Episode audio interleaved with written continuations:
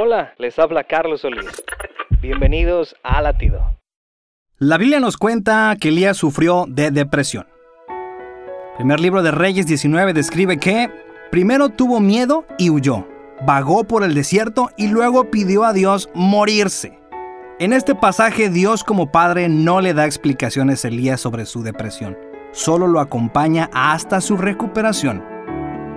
No hay una fórmula mágica para tratar la depresión, solo la compañía y comprensión de aquellos que nos aman.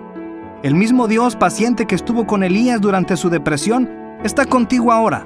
No importa qué tan pequeño te sientas, Él no te desampara, aun cuando creas que ya no hay solución, recuerda que, a pesar de todo, Él se queda contigo.